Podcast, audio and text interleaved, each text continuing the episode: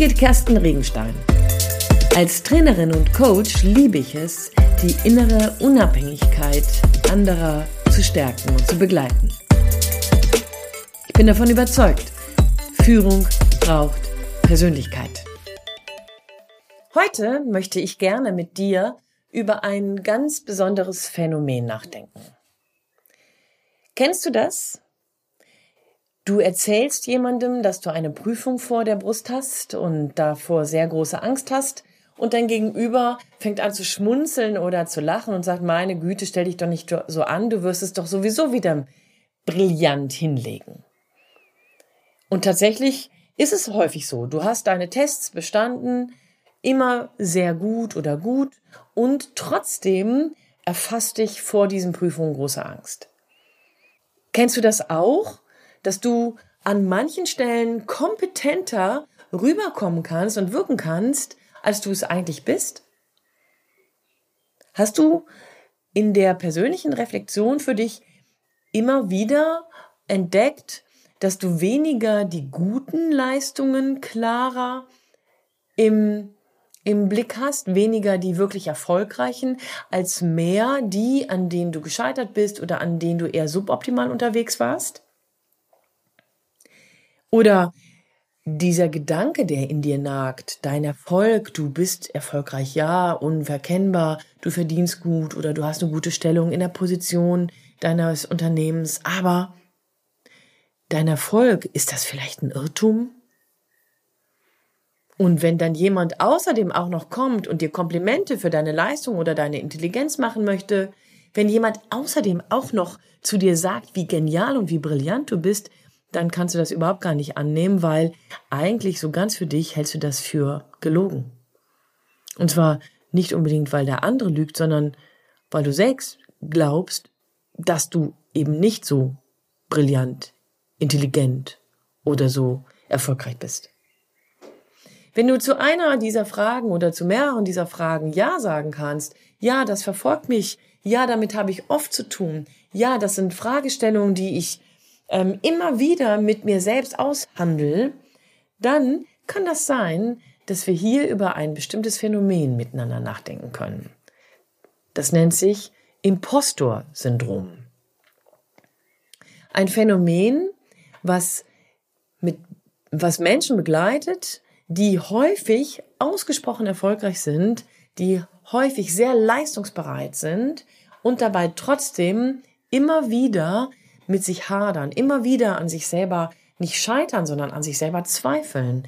Irgendwie denken, ich, von draußen sieht das alles so toll aus, aber innen drin bin ich eigentlich hohl. 50 Prozent der Führungskräfte, sowohl im europäischen als auch im amerikanischen Raum, sind laut Studien wahrscheinlich mit diesem Impostor-Syndrom unterwegs. Es ist eine Riesenanzahl. Und wenn ich dir mal so ehrlich so in die Tüte gesprochen sage, tatsächlich im Coaching erlebe ich das nicht selten. Ich erlebe nicht selten, dass ich da mit erfolgreichen Menschen arbeite, die richtig viel auf der Kette haben, die richtig viel in ihrer Biografie geschafft haben. Und trotzdem sitzen die da und haben manchmal Zweifel, fragen sich, wie das alles kommen kann, machen äußere Umstände dafür verantwortlich, dass sie so erfolgreich waren, behaupten, dass sie Glück an der richtigen Stelle hatten oder den richtigen Förderer an der anderen Stelle. In den wenigsten Fällen, wenn man dann mit dem Impostor-Syndrom zu tun hat, sind es die eigenen Leistungen, ist es die eigene Kompetenz, ist es das eigene Können, was einen dahin gebracht hat. Wenn du das kennst, dann wie gesagt, bist du nicht allein, das ist die gute Nachricht. Selbst Schauspieler haben davon geredet. Kate Winslet zum Beispiel erzählt genau das. Jedes Mal, wenn sie zum Casting geht, denkt sie, sie hat eine Riesensorge davor, dass es auffliegt, dass sie eigentlich nichts kann. Oder Tom Hanks, der regelmäßig mal in so einem vertraulichen Interview wohl gesagt hat, dass er Angst hat zu versagen, weil er eigentlich doch nicht so gut ist, wie alle glauben. Impostor-Syndrom bedeutet Hochstapler-Syndrom. Und zwar nicht weil Menschen, die damit zugange sind, die damit etwas zu tun haben, die in ihren Gedankenprozessen genau diese Auseinandersetzungen haben, hochstapeln wollen, also sich größer machen wollen, als sie sind, sich für mehr Wert verkaufen wollen, als sie eigentlich wert sind, sondern das Hochstapler-Syndrom bezeichnet das Gefühl, was innen drin bei diesen Menschen stattfindet. Sie denken nämlich, obwohl sie erfolgreich sind, dass sie es gar nicht sind.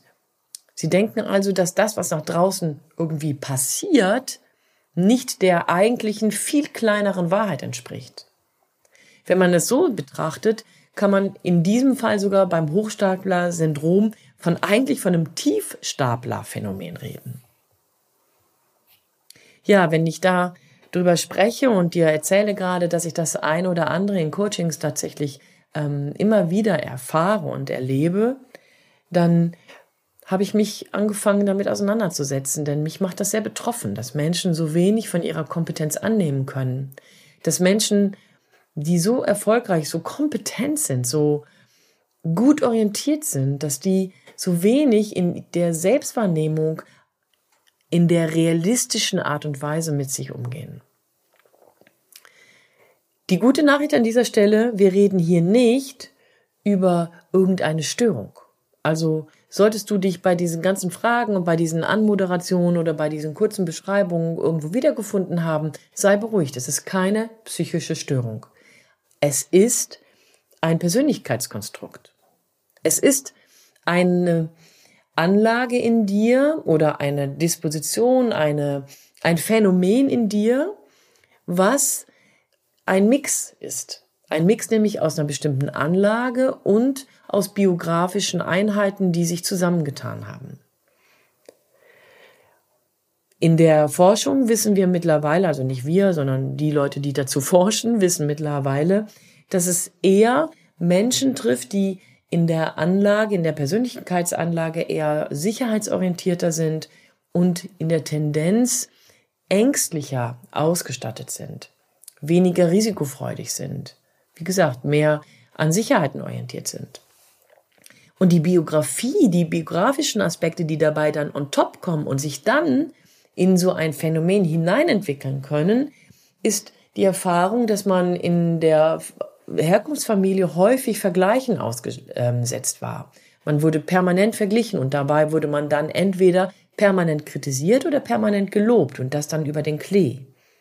Man hat erfahren, dass das Elternhaus sehr leistungsorientiert war und dabei eben Vergleiche nötig waren, um sich weiter zu pushen. Oder aber Menschen haben erlebt in die, ihrer Biografie, dass sie der Retter der Familie waren, also einen besonderen Status ähm, erringen sollten oder aber eine besondere Leistung erringen sollten, damit sie der Familie Ehre machen und so weiter.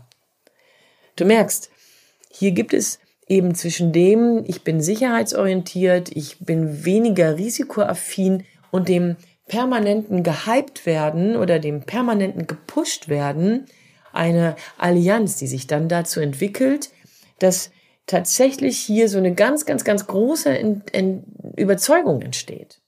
Nämlich nur, wenn ich etwas leiste, nur wenn ich besonders gut bin, dann bin ich genug, dann bin ich gut genug. Oder Umgekehrt, negativ formuliert, ich bin nicht genug. Ich muss immer noch was on top setzen. In dem Resilienzthema nennen wir das einen Antreiber. Und unabhängig von diesem Resilienzthema sind wir hier auch bei der Konstruktion eines Glaubenssatzes. Ich bin nicht genug. Oder ich bin nur liebenswert, wenn ich leiste. Ich bin nur genug und angemessen, gut genug, wenn ich etwas leiste, und zwar wenn ich was besonders Gutes leiste. Insgesamt hat das in deiner Persönlichkeitsstruktur erst einmal, wenn du so vor dich hin lebst, überhaupt gar keinen wahnsinnig großen bedrohlichen Effekt oder überhaupt kein Risiko, denn du kannst ja für dich selber entscheiden, ob du wirklich ähm, dem glauben willst, was deine Leistungen dann im, im Verhältnis sagen oder nicht. Aber das Bedauerliche daran ist, wenn du in dein Umfeld hinein agierst, wenn du also privat als Freund, Partnerin oder ähm, in anderen Zusammenhängen ähm, aktiv bist, wenn du in Führung bist, als Führungskraft mit Mitarbeitenden zu tun hast, dann hat das durchaus einen Effekt. Und dann macht es Sinn, sich darüber nochmal Gedanken zu machen. Denn wenn du getrieben wirst von der Idee, dass das, was nach draußen sichtbar ist, eigentlich nicht genug ist, weil du innen drin glaubst, du bist viel kleiner, dann sorgst du dafür, dass das, was du nach draußen gibst, immer noch perfekter wird. Das heißt, deine Tendenz, möglichst perfektionistisch unterwegs zu sein, wird, um das vielleicht nochmal zu unterstreichen, perfektioniert. Du vermeidest an sämtlichen möglichen Stellen Fehler. Jetzt sagst du vielleicht, naja, ist ja wohl normal, keine Fehler machen zu wollen. Und weißt was, da bin ich bei dir. Total. Es ist normal, keine Fehler machen zu wollen. Aber wenn du mit dem Hochstapler-Phänomen unterwegs bist, beziehungsweise wenn du das Impostor-Syndrom kennst, dann wirst du auch wissen, dass die totale Fehlervermeidung nicht der Punkt ist, irgendwie das, das Ziel äh, möglichst schnell zu erreichen, sondern eben nicht fehlerhaft zu sein. Es geht um die Vermeidung per se. Das führt dann auch an manchen Stellen sogar zu der Verschieberitis. Man geht bestimmte Aufträge nicht an, man geht bestimmte Anträge nicht an, man geht bestimmten ähm, Aufgaben nicht nach, man geht, man, man spricht bestimmte Dinge nicht an, etc. pp. Also die ganz klassische, so nennt sich das Prokrastination, die ist eine weitere ähm, Seite des Imposter-Syndroms. Es bedeutet, Vermeidungsstrategien zu machen, um möglichst nicht Gefahr zu laufen, in Anführungsstrichen, wieder scheitern zu können. Wohl wissend, dass das eigentlich gar nicht in deiner Biografie ablesbar ist. Du bist nicht gescheitert. Dein Erfolg spricht für dich. Aber dein Inneres suggeriert dir das immer. Und an dieser Stelle haben wir tatsächlich so einen bestimmten Kreislauf, der sich regelmäßig wiederholt. Du hast eine Aufgabe, dabei glaubst du nicht wirklich, dass du dieser Aufgabe gerecht wirst.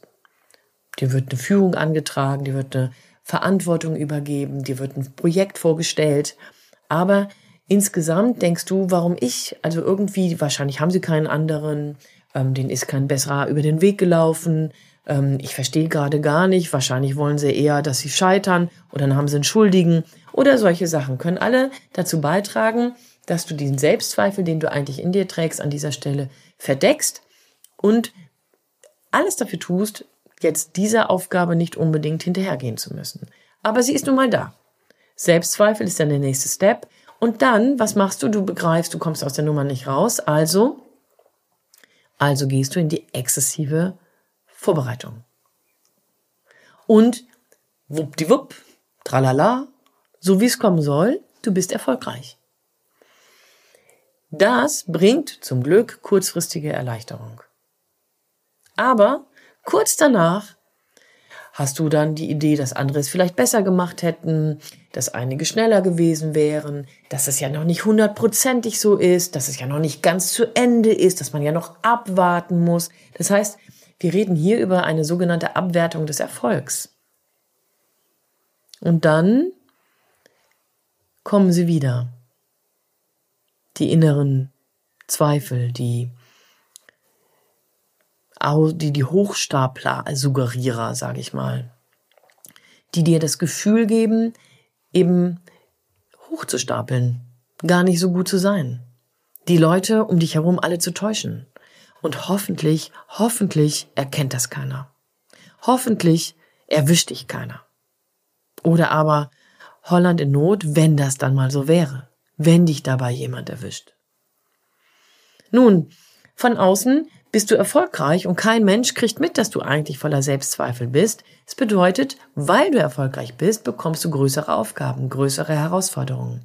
Der Kreislauf beginnt von neuem. Du hast noch größere Selbstzweifel, deine Vorbereitung wird noch exzessiver, etc. pp. Du merkst vielleicht jetzt schon, während ich das sage, dass das irgendwann, wenn du dir selbst nicht auf die Schliche kommst, durchaus auch in eine ziemlich große Erschöpfung hineinführt. Und tatsächlich ist es so, dass Menschen, die mit dem Imposter-Syndrom unterwegs sind, ähm, schneller oder risikoreicher mit dem Burnout konfrontiert werden. Das will natürlich keiner. Weder für dich persönlich, wenn es um dich in deiner ganz, ganz eigenen Persönlichkeit geht, aber auch nicht, wenn du in deiner Führungsfunktion weitergehst. Beides gehört zusammen. Ja, du sowohl in deiner Führung als aber du mit deiner Person. Also gilt es doch, dich irgendwie gesund zu erhalten. Und dabei, gute Nachricht, kann man mit dem Impostor-Syndrom wirklich arbeiten. Das ist nichts, was für die Ewigkeit gemacht sein muss. Das muss nicht irgendwann mal irgendwo in Stein gemeißelt bleiben. Denn Glaubenssätze kann man ändern. Das ist die gute Nachricht. Bedeutet, hier sind einige Schritte, mit denen du damit umgehen kannst. Das erste ist, versuch einmal dein inneres Bild des ewigen Kleingemachtwerdens mit deinem äußeren Bild tatsächlich in Abgleich zu bringen. Dazu fang einfach mal an, aufzuschreiben, was du alles kannst. Du hast diesen Abschluss, du hast diese Kompetenz, du hast diese Weiterbildung, du hast dieses Projekt, du hast diese Fähigkeiten. Was kannst du alles? Und ich glaube, wenn du dann wirklich mal diese Liste schreibst, dass du dabei feststellst, dass es gar nicht wenig sein wird. Aber erster Schritt. Der zweite Schritt ist der, such dir Menschen, die dich unterstützen, die dir immer wieder gesagt haben, dass sie an dich glauben, dass sie dir vertrauen und dabei Menschen, von denen du glaubst, dass sie dir vertrauen. Also sogenannte Verbündete, Menschen, Supporter, Mentoren, können Eltern auch sein, können Verwandte sein, können Geschwister sein, egal wer. Such dir einen Blumenstrauß von Verbündeten, die dir gut getan haben, die dich gestärkt haben. Das dritte ist, beginne sogenannte Rituale zu entwickeln. Du merkst in all diesem Kreislauf, den ich vorhin mal beschrieben habe, ups, ups, ups, jetzt kommt schon wieder so irgendwie so ein blödes Hochstaplergefühl. Und da nutze ein Ritual, was du dir etablierst und ruf dir in den inneren Dialog einen deiner Verbündeten. Was hätte dein Onkel, der so viel von dir gehalten hat, zu dieser Situation gesagt? Wenn du sagst, du könntest das nicht schaffen. Hätte der gelacht? Hätte der dir auf die Schulter geklopft und gesagt, ey, jetzt komm, stell dich mal nicht so an. Ja, wir wissen doch beide, dass das jetzt hier gerade ähm, kleine, kleine ähm, Zuckungen sind, obwohl du doch eigentlich groß wirklich vorangehen kannst. Weiß ich nicht. Vielleicht ähm, fällt dir dabei aber eher deine Lehrerin ein oder deine Mutter oder dein, eine deiner Mentoren. Ritual zu platzieren, sich hier in Impostor-Momenten einen Verbündeten zu vergegenwärtigen und mit dem in einen inneren Dialog zu gehen, kann dir helfen, um dich aus deiner Schleife, aus deiner Denkspirale herauszukatapultieren. Oder aber man könnte auch ein weiteres Ritual nutzen, wenn so ein Impostor-Gefühl kommt, dass du dann einen positiven Anker setzt. Nämlich dir bestimmte Erfolgssituationen, die du glaubst, nochmal vor Augen führst. Stimmt, da, da war ich wirklich erfolgreich. Ja, da, da war ich wirklich gut. Das sehe ich auch heute noch. Das glaube ich. Ja, stimmt, das war wirklich eine gute Leistung. Naja, und nach diesen drei Punkten gibt es noch eine ganz praktische Sache, denn das nennt sich Erbsenzählen. Der Psychologe Matthias Hammer hat diese Erbsenübung ähm, erfunden oder ja entwickelt und die ist ziemlich profan. Wenn du morgens in den Tag startest, nimm dir 15 Erbsen in die linke Hosentasche. Und jedes Mal, wenn dir etwas gut gelungen ist, von dem du sagst, hey, das war gut, super, klasse, wandert eine Erbse in die andere Seite. Also in die andere Seite deiner Hose, nämlich in die rechte Hosentasche. Und am Abend, wenn du vielleicht keine, keine Erbsen mehr in der linken Hosentasche hast, sondern alle rübergewandert sind, wirst du für dich selber bereits belegen können, dass du ja doch einiges an Gutem heute geschafft hast. Bei all dem gibt es natürlich irgendwann auch die Notwendigkeit, dass du Ursachen erforscht. Wenn du wirklich mit dem umgehen möchtest, wenn du daran arbeiten möchtest, kommst du aus dieser Nummer nicht raus. Das ist vielleicht die unangenehmere Nachricht, aber nicht dramatisch. Denn Ursachenforschung bedeutet, einmal genauer hinzugucken, woher kommt das? War das schon immer so? Hat sich das erst in deiner Berufskarriere entwickelt? Oder aber sind das Erwartungen, die du, wie gesagt, von klein auf kennst? Sind es Erwartungen, die du von, an dich selber hast oder die von anderen an dich herangetragen werden, denen du versuchst hier irgendwie zu entsprechen? Selbstreflexion ist ein machtvolles Instrument und an der Stelle, glaube ich, kommst du sehr viel weiter, wenn du damit beginnst. Allerdings, natürlich, ist das vielleicht nicht das Allheilmittel. Am Ende, wenn du merkst, du brauchst noch weitere Unterstützung, macht natürlich Coaching Sinn. Da kann man dann ganz grundsätzlich an Glaubenssätzen arbeiten, mit den Antreibern nochmal genauer ins, ins, in den Dialog, ins Gespräch gehen, um genauer zu gucken, was du hier dem entgegensetzen kannst. Die gute Nachricht also, du bist nicht allein. Die noch bessere Nachricht ist, du musst dich nicht immer dein Leben lang mit diesen Zweifeln, mit diesen Selbstzweifeln auseinandersetzen. Und die noch bessere Nachricht ist, du kannst selbst starten, um dagegen zu steuern. Und wenn alle Stricke reißen, gibt es Möglichkeiten, auch von extern sich dazu einfach Unterstützung zu holen. An dieser Stelle kann ich dann also nur sagen, so wie immer, ich wünsche dir viel Spaß beim Ausprobieren. Was ich dazu aber auch noch sagen kann, ist, du wirst in unserem ähm, Podcast unten drunter wirst du Literaturhinweise finden zum Impostor-Syndrom, ähm, die sicher spannend sind, wenn du dich damit weiter beschäftigen möchtest. Denn ich glaube, es macht Sinn, wenn du dich damit selbst auf den Weg machst. Bis dahin, dir also erstmal jetzt viel Spaß beim Ausprobieren, so wie eben schon gesagt. Und ich wünsche dir Freude beim sich rechts überholen. So wie immer. Denn da, wo du dich rechts überholst und es merkst, bist du mitten im Lernen. Und das braucht jeder, der seine Persönlichkeit entwickeln möchte. Und hier sind wir genau da, wo wir immer sein wollen, wenn wir mit diesem Podcast enden. Führung braucht Persönlichkeit. Alles Gute dir, deine Birgit, Kersten Regenstein. Von Teamkompetenz einfach stärker machen.